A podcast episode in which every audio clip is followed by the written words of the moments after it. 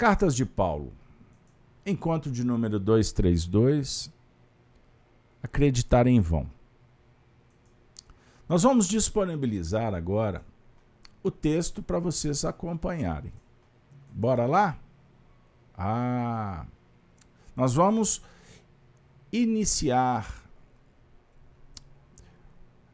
o estudo das, das cartas especificamente aí. Agora desembolou. Primeira carta de Paulo aos Coríntios, no capítulo 15, nós vamos trabalhar os primeiros versículos. Farei a leitura agora e peço que me acompanhe. Está dando uma travadinha aqui no início. Eu peço só a compreensão de vocês. Porque ao vivo é assim. Eu brinco dizendo, quem sabe, faz ao vivo. Não tem edição. Primeiro versículo. Epístola endereçada aos Coríntios, capítulo 15, primeiro versículo. Paulo diz assim: Também vos notifico, irmãos, o evangelho que já vos tenho anunciado, o qual também recebestes, e no qual também permaneceis, pelo qual também sois salvos, se o retiverdes, tal como vou-lo tenho anunciado. Se não é que crestes em vão. Vou ler mais um. Porque, primeiramente, vos entreguei o que também recebi: que Cristo morreu por nossos erros, segundo as Escrituras. Observem, Paulo de Tarso abre a escola filosófica e nos acolhe. Ele é um líder ele tem uma presença marcante. Como representante de Jesus, ele dialoga em nome do Cristo. E nós nos movimentamos, nós nos movemos no amor de Deus. Deus está em toda parte. Mas ele envia os representantes, educadores, filósofos, tratadistas da espiritualidade para nos auxiliar na caminhada, nos fazer recordar que o Cristo morreu por nós. Em qual sentido? Ele deu a vida, representando o amor. Ele falou e vivenciou. Pois não basta falar. É necessário se esforçar para colocar em prática os princípios que nós estamos abraçando. É simples assim. Não, é complexo, é difícil. Não, não, não. É simples assim a mensagem. Ideia, corporificação. Formosura, como falavam os pretos velhos, nossos irmãos da Umbanda os guias, trabalhando os corações como árvores, como plantas, pessoas como filhos, que são acarinhados, que são motivados, somos convidados para deitar a cabeça no colo dos nossos pais e mães espirituais, para eles nos fazerem lembrar que é necessário prosseguir com dignidade, com sinceridade à vida. A caminhada que nos foi proposta. Hoje nós vamos nos deter no versículo 2. Lembram que no último encontro trabalhamos o primeiro? Também vos notifico, irmãos, o evangelho que já vos tenho anunciado o qual também recebestes, e no qual também permaneceis, pelo qual também sois salvos, o Evangelho. Com uma condição: se retiverdes, se guardardes a mensagem tal como vou-lo tenho em, anunciado. Tal qual. Legítimo. Sem tergiversações, sem adulterações, sem narrativas egóicas que impeçam a assimilação e vivência da proposta. O Paulo está dizendo: retei como eu vos tenho oferecido. Sugere virtudes como humildade, sensibilidade, visão ampliada, procurando mergulhar dentro para compreender a verdade que dialoga com a nossa essência espiritual. Então a verdade está aqui dentro. O potencial precisa de espaço, de impulso, de derivações, de modelamento, reparação, inspirado por uma verdade maior que vem de Deus, que a natureza nos oferece, para que a nossa natureza íntima seja favorecida para produzir frutos alimento, florescência. Perceberam? E, naturalmente, dentro desse trabalho, a gente vem adquirir segurança, competência, habilidade, inteligência, administração das emoções. É a religiosidade intrínseca que existe a religiosidade de fora. E a gente vai falar um pouco. Mas a de dentro é uma operação extraordinária, meus amigos. Eis a religiosidade que o Espiritismo revela para todos nós. Religiosidade como aquele movimento do despertar da consciência e da aplicação mediante uma inspiração que venha suscitar um novo momento, uma maneira diferente de ver, de pensar, para agir também diferentemente. Você já parou para pensar?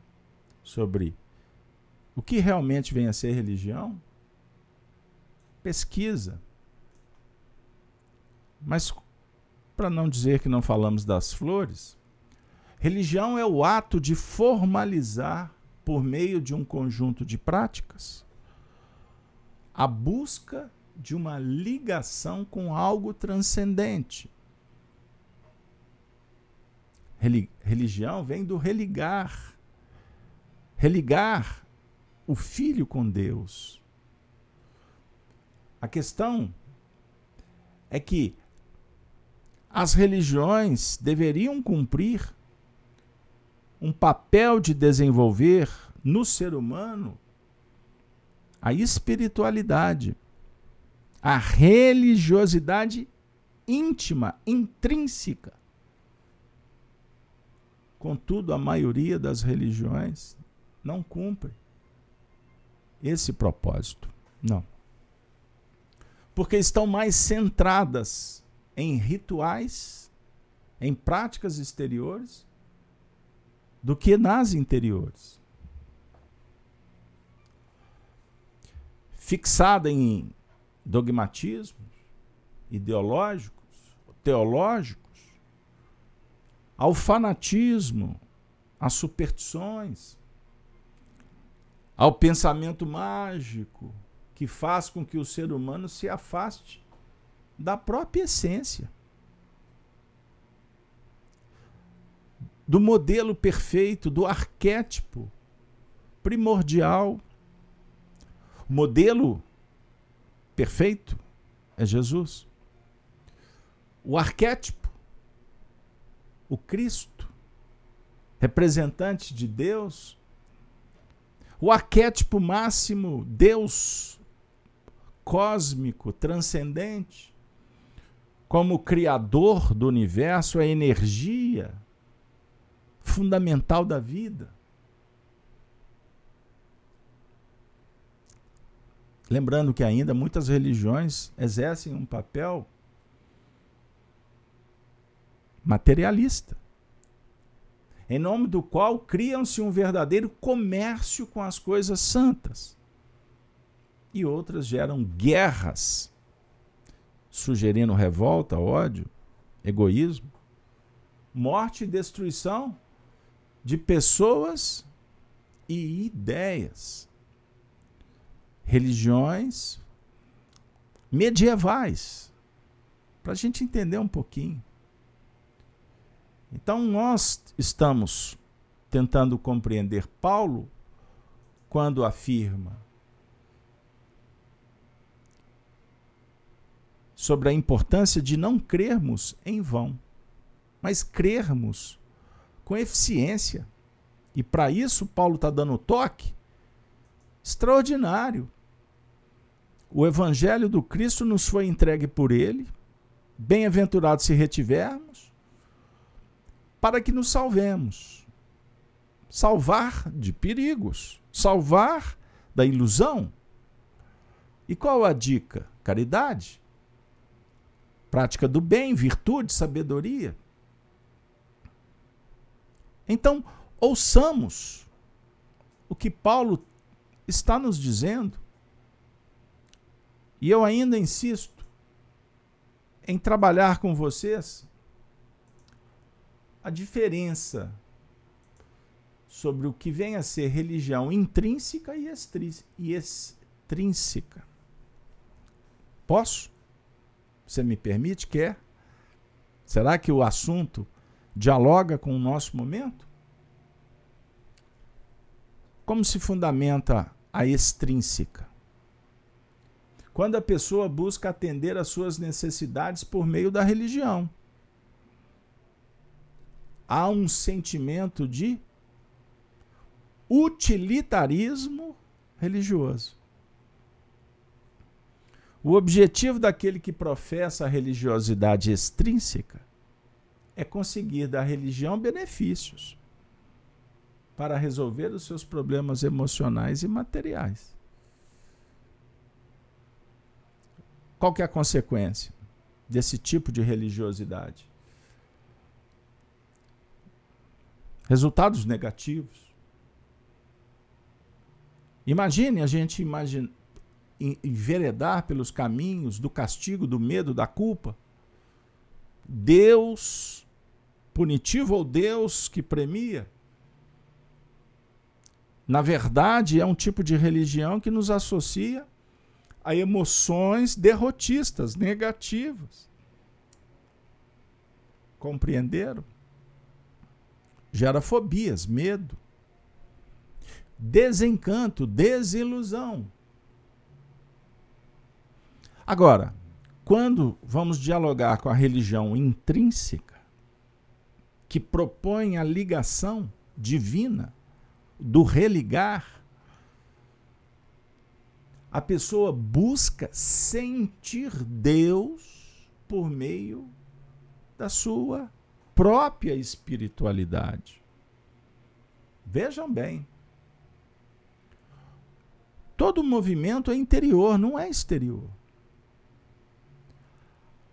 A religião natural, como fala Allan Kardec, ocupa um papel central na vida da pessoa que utiliza a religiosidade de modo construtivo, agregador, aproximação, inclusão, oportunidades para todos e para si mesmo. Tem a ver a religiosidade intrínseca com a prática de virtudes como aceitação daquilo que não pode ser mudado. A fé intrínseca, a serenidade, a alegria de viver.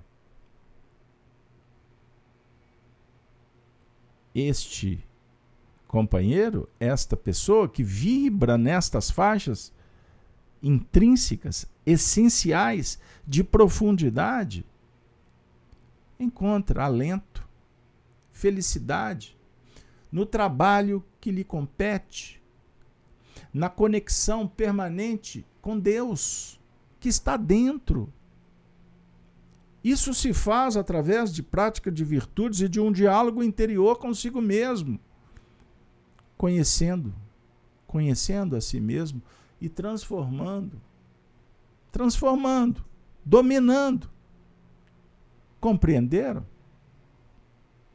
Esta é a religiosidade natural, intrínseca, que nós estamos no século XXI com o auxílio dessa doutrina maravilhosa que é o Espiritismo, sendo chamados para trabalhar. E agora, sob a orientação de Paulo, eis o objetivo que estamos aqui. Por isso estamos convivendo, para crescermos juntos. Então, observem, se vocês me permitem, eu gostaria de dialogar com a fé. A fé conforme revela os espíritos para Allan Kardec e este compartilha com a humanidade. Registrado no capítulo 19 do Evangelho segundo o Espiritismo, no item 12. Topam fazer a leitura comigo? Bora lá para essa aventura? No Gênesis no lar eu sempre sugiro um cafezinho, um chá, quem me acompanha de manhã sabe. A gente vai lá para a casa de Kardec, senta na varanda, tem dia que a gente vai para a cozinha. Mas agora, na live da noite, mesmo que você esteja em outro horário, vou chamar vocês para tomar um suco.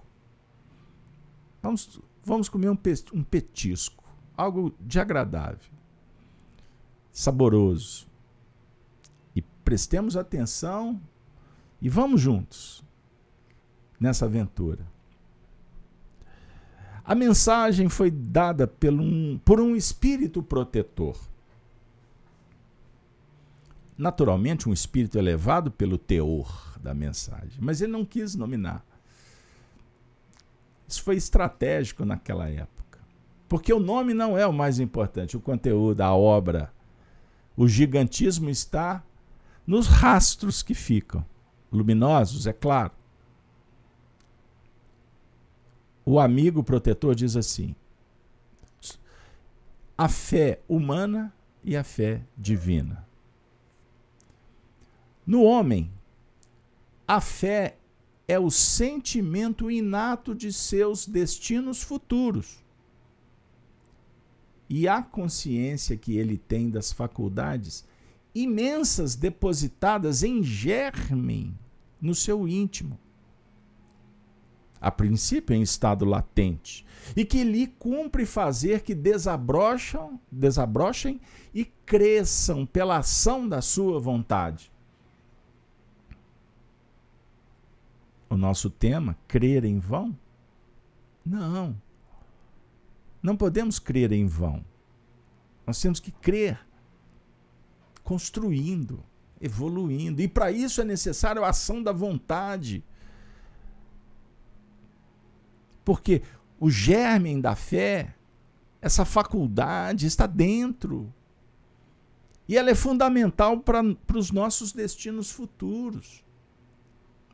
É um diálogo com o despertar da consciência. Quem somos? E não o que parecemos ser. Para inclusive definir o que eu quero. E estudar o que eu devo o que eu posso, o que eu não devo, o que não é conveniente. Perceberam?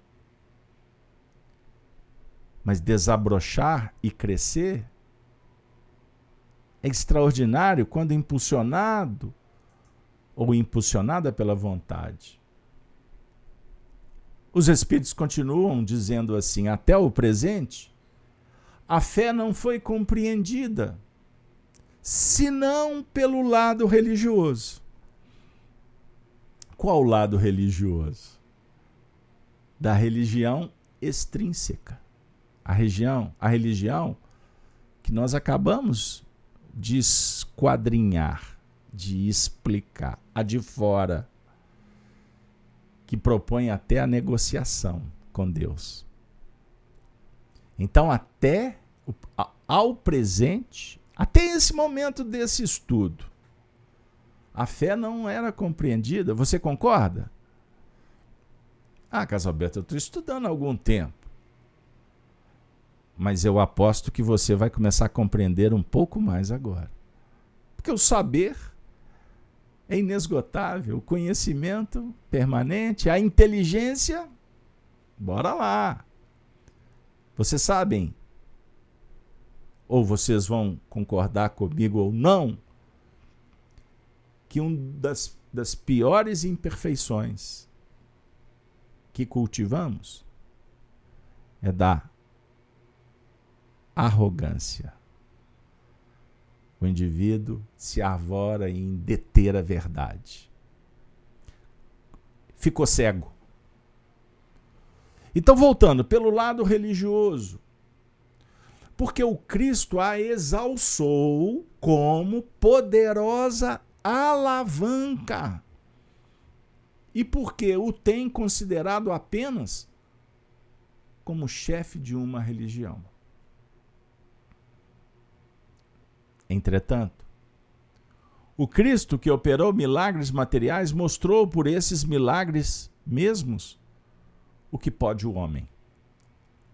Quando tem fé, isto é, a vontade de querer e a certeza de que essa vontade pode obter satisfação. Eu disse para vocês, aperta o cinto, que ia ficar tenso. O vulcão está em erupção aí no seu peito, na sua mente. Quantos filmes, quantas imagens. Como que a memória está funcionando agora? diante dos desafios que você tem que enfrentar e está, por certo, vencendo? Não tenho certeza. Eu tenho. Sou ousado? Não.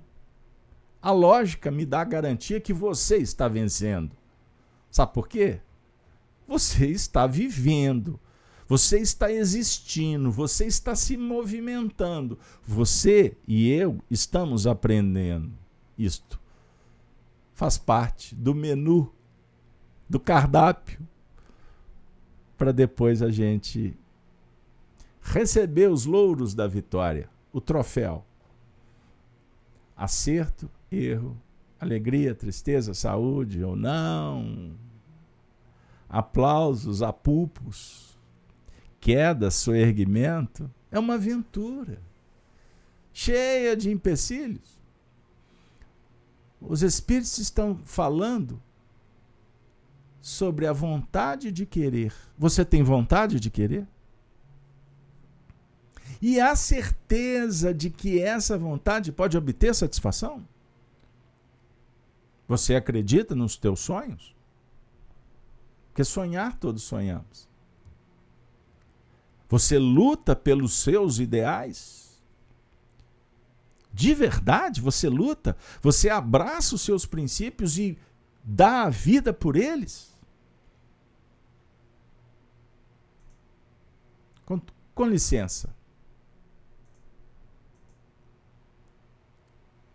Paulo disse: Também vos notifico, irmãos, o evangelho que já vos tenho anunciado, o qual também recebestes e no qual também permaneceis. Nós recebemos e permanecemos? Permanecer em qual sentido? Parar ou viver? Colocar em prática para sermos salvos, vitoriosos? Porque senão nós vamos estar crendo em vão. Se você não acreditar que é possível, vai continuar no vocabulário sendo impossível. Impossível é o homem tocar uma estrela? Não, é possível, a ciência já nos garante. Então, se você sonha em tocar uma estrela, comece enamorado, enamorando, vibrando. Vá em corpo mental. Começa a comprar uma passagem. Porque um dia você atingirá a estrela. Começa pelo sentimento, pela ideoplastia. Mentaliza a estrela. Eu garanto para você que um dia você vai se tornar uma estrela. Não é promessa falaciosa.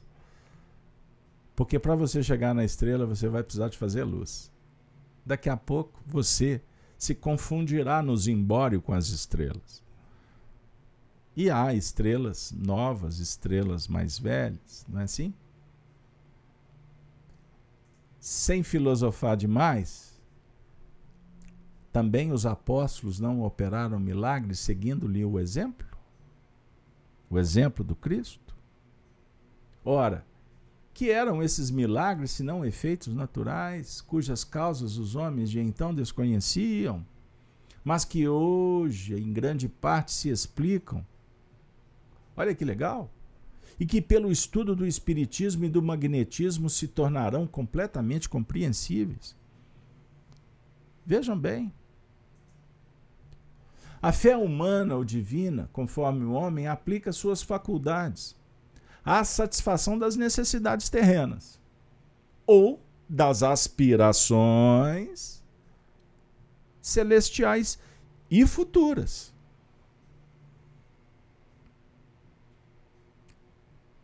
A fé humana, necessidades materiais imediatas. A fé divina, futura, permanente, eterna.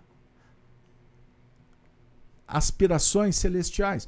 Quais são as aspirações celestiais? Não sei, Carlos Alberto, eu nunca dialoguei com os anjos. Quando cito anjo, né?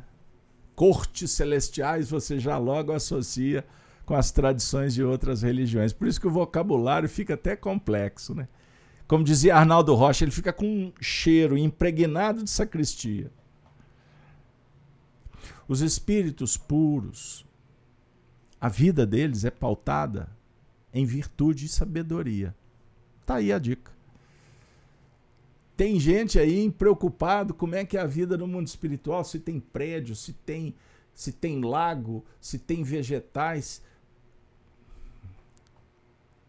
Se você e eu caminharmos pela senda moral, nós teremos muito mais elementos que vão nos dar completa segurança e convicção de como é o mundo espiritual.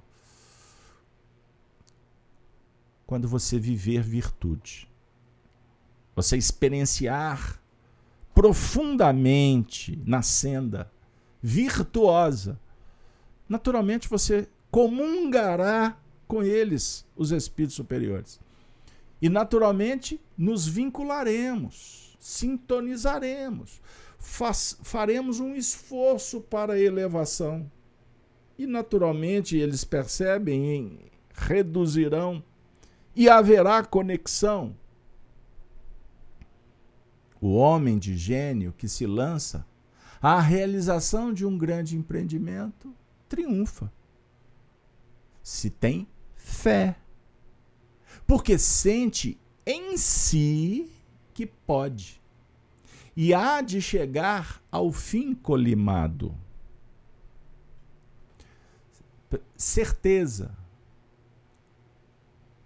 que lhe faculta imensa força. O homem de bem que, crente em seu futuro celeste, deseja encher de belas e nobres ações a sua existência, aure na sua fé, na certeza da felicidade que o espera, a força necessária. E ainda aí se operam milagres de caridade, de devotamento, de abnegação. Enfim, com a fé, não há maus pendores que se não chegue a vencer. Ponto. Com fé, nós vamos superar os maus pendores. Com fé, nós vamos transformar vícios em virtudes.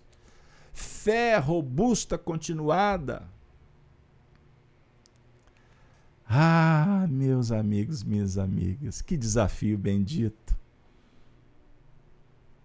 Os espíritos afirmam, espíritas, estudiosos, espiritualistas. O magnetismo é uma ciência, tá? Só para explicar para quem está chegando. Franz, pesquisem aí. Franz Anton Mesmer, o pai dessa ciência, que Kardec afirma ser irmã, ciência irmã do espiritismo, como a psicologia transcendental é irmã do espiritismo. Olha que beleza, hein? Como a homeopatia é irmã do espiritismo. São ciências que dialogam. Por quê? Dialogam com a mente, com o corpo e com o espírito. A ciência tradicional, humana, caminha no debate da mente do corpo, mas falta alguma parte a mais importante, o espírito. Porque a mente é apenas um corpo, sabia? Como o cérebro reproduz o que a mente produz, com repercussões fisiológicas na anatomia humana. Mas existe um, um cenário que transcende, que é o espírito, imortal. Perceberam? Então, o magnetismo é uma das maiores provas do poder da fé posta em ação. É pela fé que ele cura e produz esses fenômenos singulares, pessoal, qualificados outrora de milagres. Você já impôs as mãos? Você já recebeu você já viveu uma situação que ficou inexplicada, mas que trouxe resultados? E que a ignorância pode desviar o assunto ou transferir para um universo mágico, mas é ciência. É ciência, é metafísica ou é uma ciência que vai ser conhecida e de domínio de toda a humanidade no tempo devido, porque agora nós temos dificuldade com a própria ciência humana, que ela faz e refaz, ela diz e contradiz. Então, ciência é meio. Repito, a fé é humana e divina. Se todos os encarnados se achassem bem persuadidos da força que em si trazem, e se quisessem pôr a vontade a serviço dessa força, seriam capazes de realizar o a que até hoje eles chamaram prodígios. E que, no entanto, não passa de um desenvolvimento das faculdades humanas. Minha amiga, meu amigo, respira. Vamos lá. Trouxemos o versículo paulino, crístico. Dialogamos sobre o ponto de vista conceitual das religiões. Falamos da religião de fora, extrínseca, e trabalhamos a religião intrínseca. Perpassamos o cenário da essência divina, da persona que pode ajudar ou não a manifestação do divino que está dentro, num cenário inconsciente, que vez por outra se revela em busca da luz para se fazer luz. Quando nós operacionalizamos ao nível da espiritualidade. O que, que significa isso? Quando usamos a nossa fé, a nossa força de vontade, para fazer acontecer, transcender o normal, o repetido, a rotina, que a gente faz esse esforço através da oração, do silêncio interior, para sentir Deus. Eis a religiosidade intrínseca. É um movimento, é uma ação pautada na fé. A fé do fides, do fidelidade aos princípios, a coerência, o que te alimenta o que te pacifica, o que harmoniza. Então, quando Paulo coloca para nós que podemos ser salvos se retermos a dica, seremos bem-aventurados. Se não, nós vamos, na verdade, crer em vão. É uma crença sem produção. Quando a gente fala em crer, nós estamos falando em se apoiar em ideais. Entendam isso. E qual o ideal que nós temos selecionado para esse momento histórico? O ideal que atende ao materialismo? É uma pergunta. Ao hedonismo, ao prazer sem fim,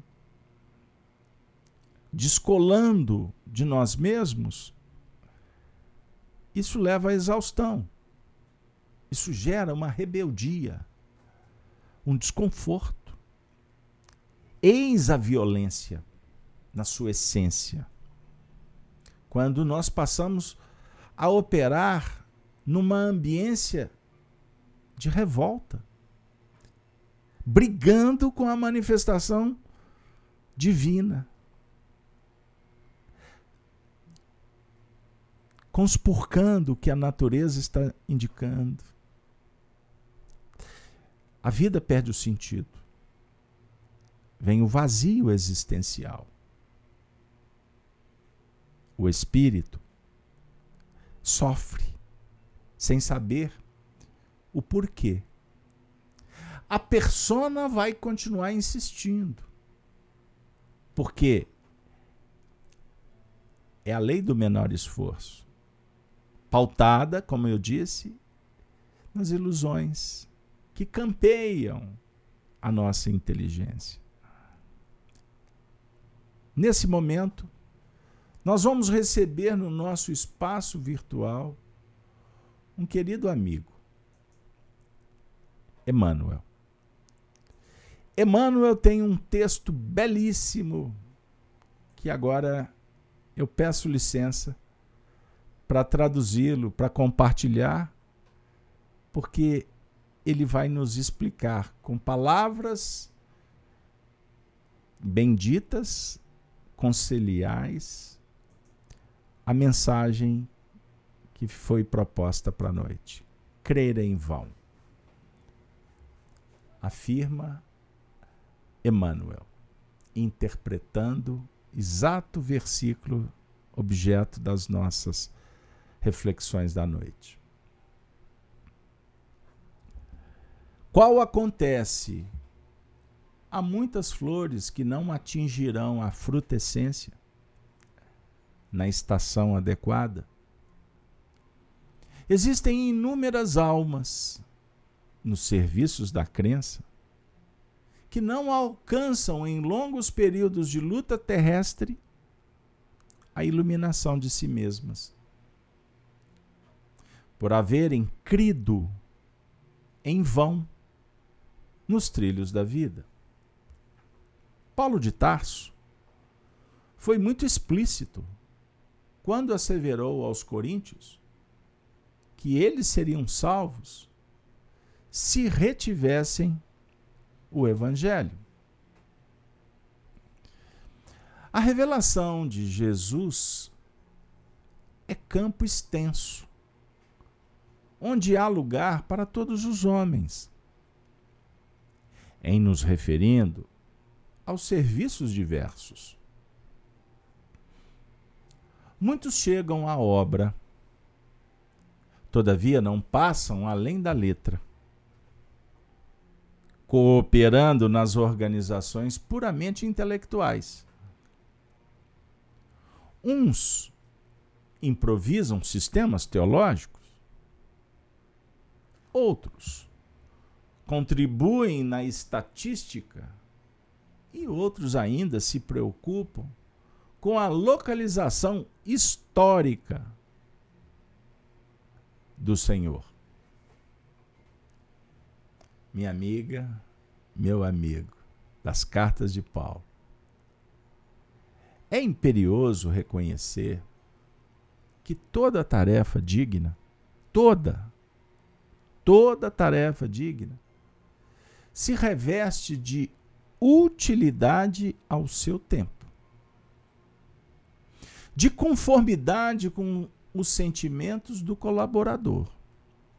Contudo, no que condiz com a vida eterna que o cristianismo nos desdobra ao olhar, é imprescindível retermos em nós o ensinamento do Mestre, com vistas à necessária aplicação. É Cada aprendiz há de ser uma página viva do livro que Jesus está escrevendo, com o material evolutivo da Terra.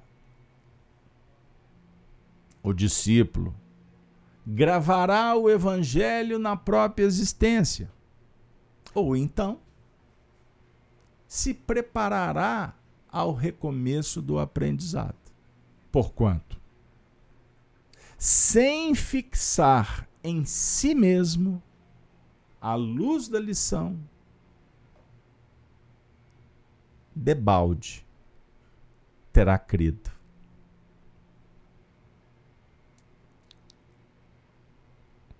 Acreditou em vão. Perdemos tempo.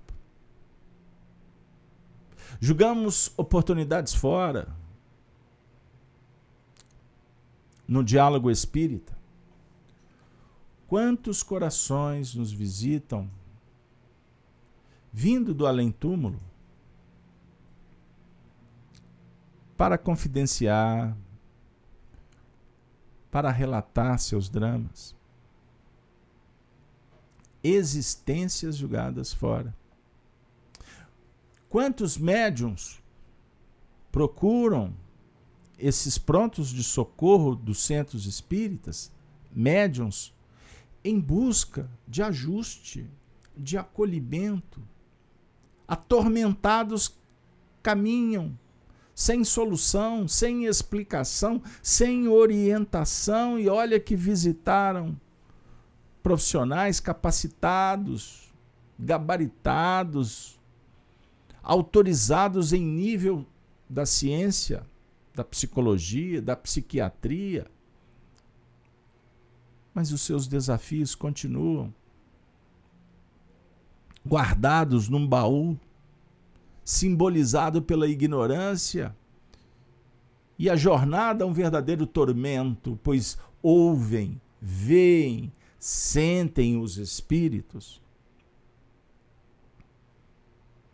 E quando encontram a oportunidade de servir como um cristão espírita, passam a testemunhar no laboratório da vida a realidade do mundo espiritual e compartilham com a humanidade, com as pessoas que começam a se interessar por esta religiosidade que é inata de cada um. E a explicação para os males do mundo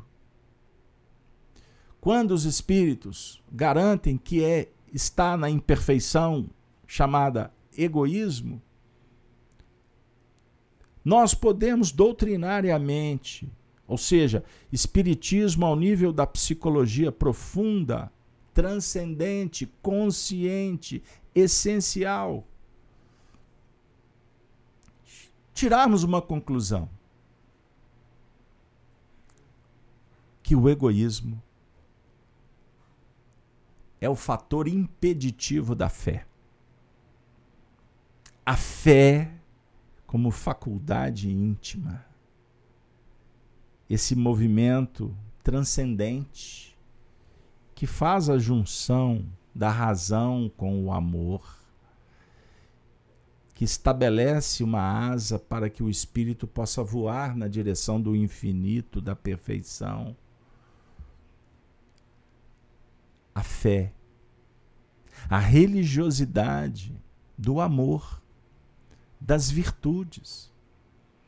Então, se há uma terapêutica para solucionar os nossos dramas interexistenciais e também as dificuldades circunstanciais do caminho, os espíritos revelaram para os espíritas e os grandes filósofos da humanidade disseram, cada um do seu jeito, para atender a todas as preferências, que essa solução é o amor. O amor virtuoso, o amor fonte que irriga, que alimenta, que remedia, que estabelece ponte, que lucifica caminhos. O amor como sentimento que um dia foi instinto, que foi sensação, que tem como base magnetismo, perpassando a senda evolutiva nos diversos estágios, até atingirmos a fase hominal, o instinto humano, numa etapa posterior ao instinto do animal, que vai dar a base fomentadora das relações do pensamento contínuo no futuro. Você sabe que o homem é o único animal que sabe que vai morrer?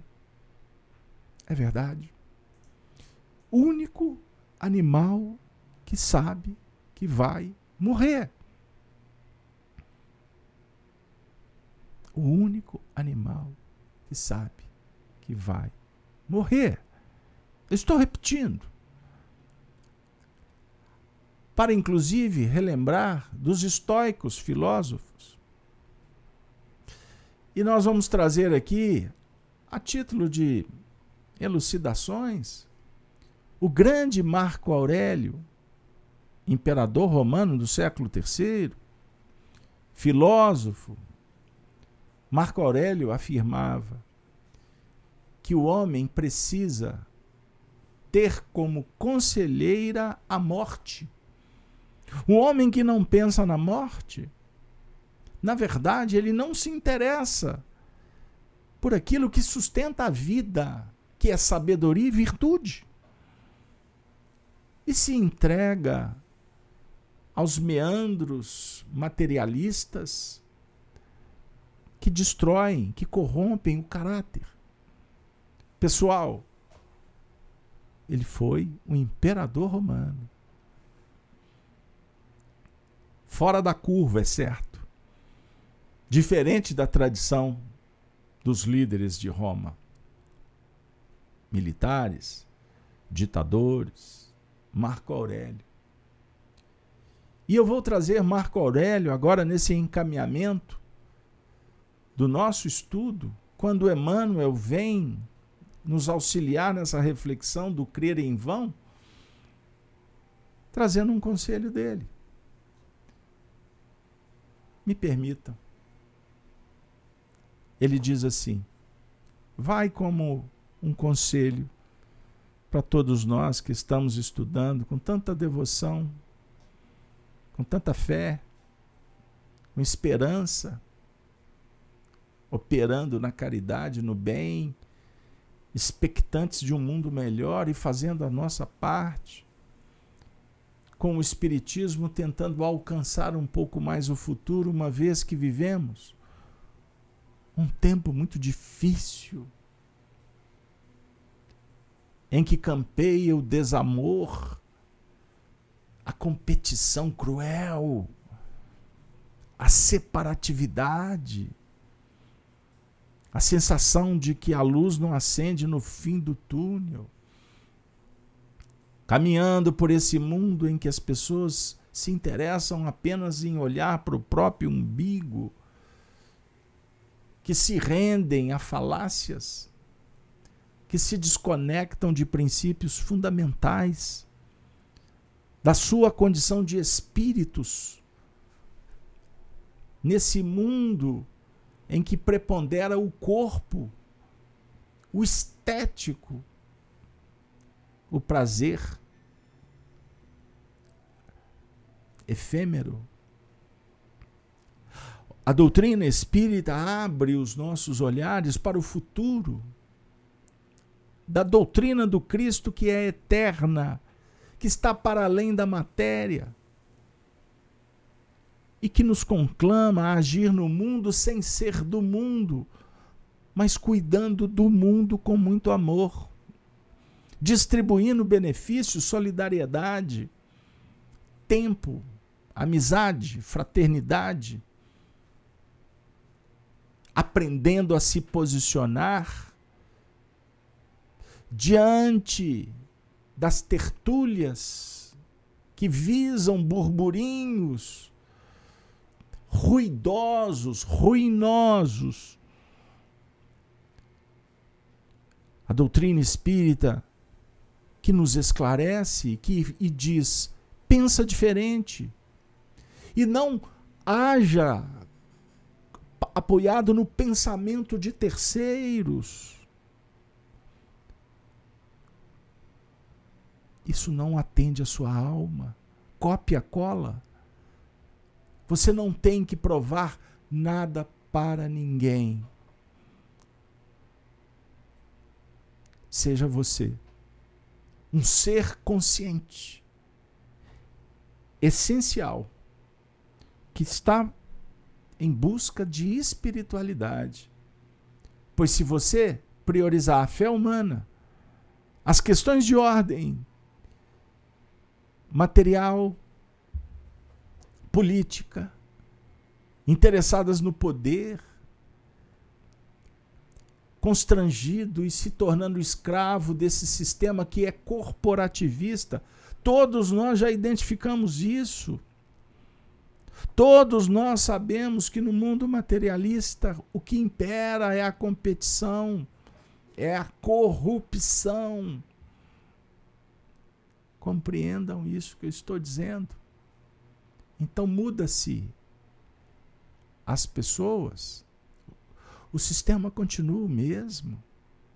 O homem em busca do poder, que o enseguece e enseguece as massas que os admiram, pois eles se tornam ídolos, ídolos mortos, que cada vez mais demonstram suas garras ensandecidos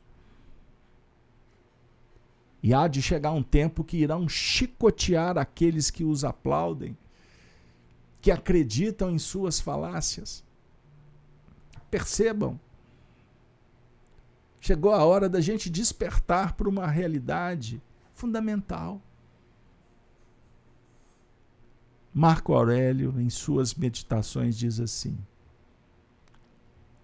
Se cumprires a tarefa que tens diante de ti, aderindo sempre ao rigor da razão, com zelo e energia, mas também com humanidade, desprezando todos os fins menores e mantendo pura e vertical a divindade dentro de ti, como se mesmo agora fosses enfrentar o seu chamamento. Chamamento é a morte. Se te ativeres firmemente a isto, sem te deteres para nada, nem te esquivares de nada, procurando apenas em cada ação que passa a conformidade com a natureza e em cada palavra e afirmação a verdade intrépida, então a vida sã será tua. E neste caminho, ninguém tem o poder de te deter. Marcos Aurelius. Ninguém tem o poder de te deter. Eis a fé divina. Na boca, no coração, na mente de um filósofo estoico. O estoicismo, para os estudiosos, é a filosofia coladinha no dia a dia. Marco Aurélio foi um grande militar, estrategista. Para quem não sabe, ele viveu quase 20 anos liderando as legiões romanas no campo de batalha, principalmente na região da Germânia, num período muito difícil para o Império Romano. E lá, como um grande amigo dos seus soldados, porque, como afirma Sócrates, que também foi militar, o filósofo, o grande pai da filosofia, um general forte tem soldados fortes. Pois os soldados fortes reconhecem um grande general. E há uma interação entre eles. Hoje, esse assunto versa em filosofia. Somos bons soldados? Estamos atentos às dicas? Aprendendo na academia? Preparando-nos para o fronte? Pois bem, reconheçamos que chegar-se-á um tempo que teremos que tomar decisões pois estaremos entre a vida espiritual e a morte moral. E naquele momento, se não tomar a decisão, a vida perde o sentido. E a existência se torna um mar de decepções. Em nome da espiritualidade amiga, dos filósofos, dos tratadistas, dos professores, chegou o nosso momento de agradecer por mais esse encontro. Muito obrigado a todos vocês que estiveram conosco em mais um programa Estudo das Cartas de Paulo. Peço desculpas se o encontro de hoje foi um tanto quanto mais filosófico. O nosso esforço sempre será fazer com que a mensagem se torne um elemento primordial, fundamental para as nossas escolhas e ações no dia a dia.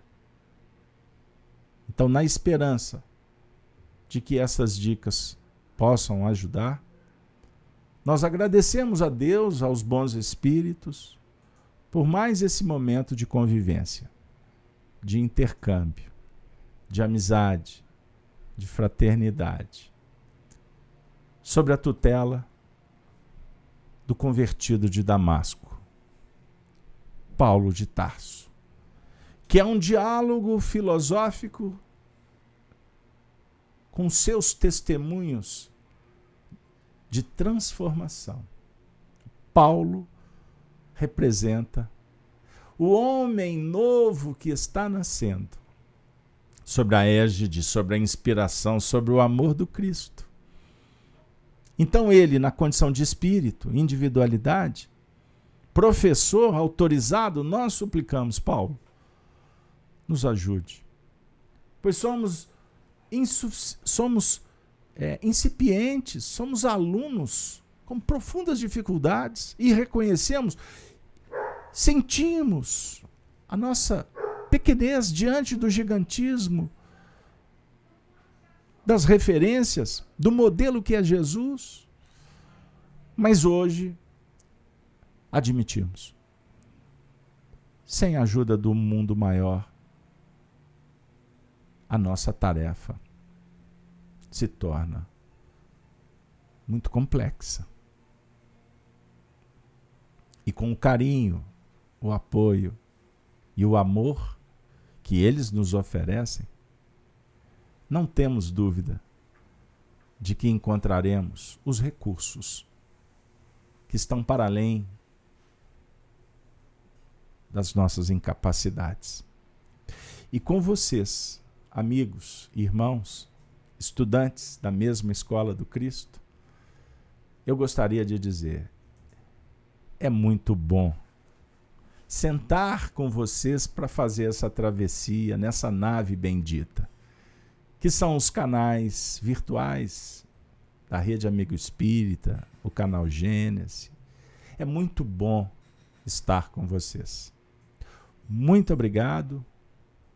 E com as nossas preces, rogando as bênçãos para você e seus familiares, nós vamos nos despedir, recordando dos cristãos dos primeiros tempos, quando diziam: Ave Cristo. Os que aspiram à glória de servir em teu nome te glorificam e saúdam. Ave. Ave seja o Cristo Senhor. E assim nos despedimos das Minas Gerais endereçando um beijo, um abraço fraterno para todos. Até a próxima.